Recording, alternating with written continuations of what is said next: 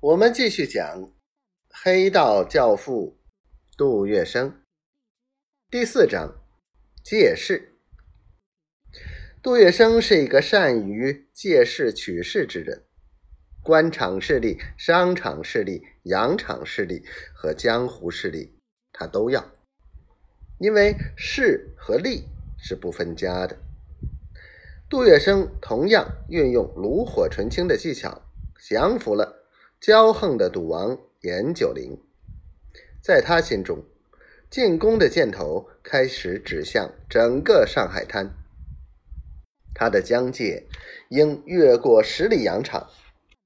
杜月笙终于踏进了自己人生的一个崭新境界。第二十二回，惹祸王初登上海滩。临危难相助十月生。这天，杜月笙接见了一个特殊的朋友——张孝林。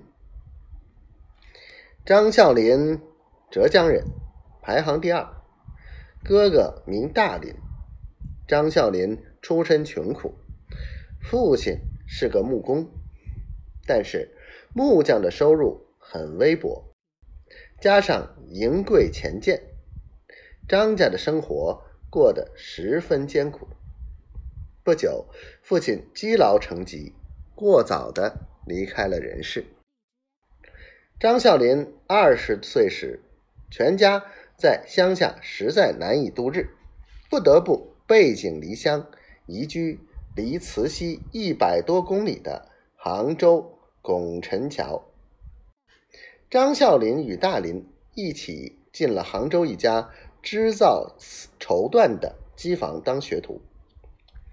张孝林不务正业，游手好闲，专同地痞流氓为伍，不时纠众滋事，寻衅打架。各机房的老板都对他头痛万分，于是大家暗中约好，把他赶出了机房。一九零三年，张孝林迫于生计，考入了浙江武备学堂，在校与同学周凤岐、夏超、张载阳等人结为密友。浙江武备学堂是个专门培养军事人才的学校。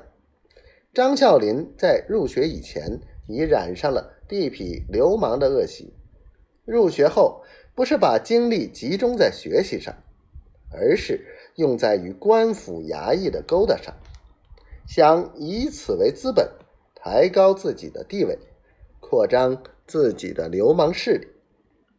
结果没毕业就离开了武备学堂，拜杭州府衙门的一个领班李修堂为先生，充当李的跑腿儿。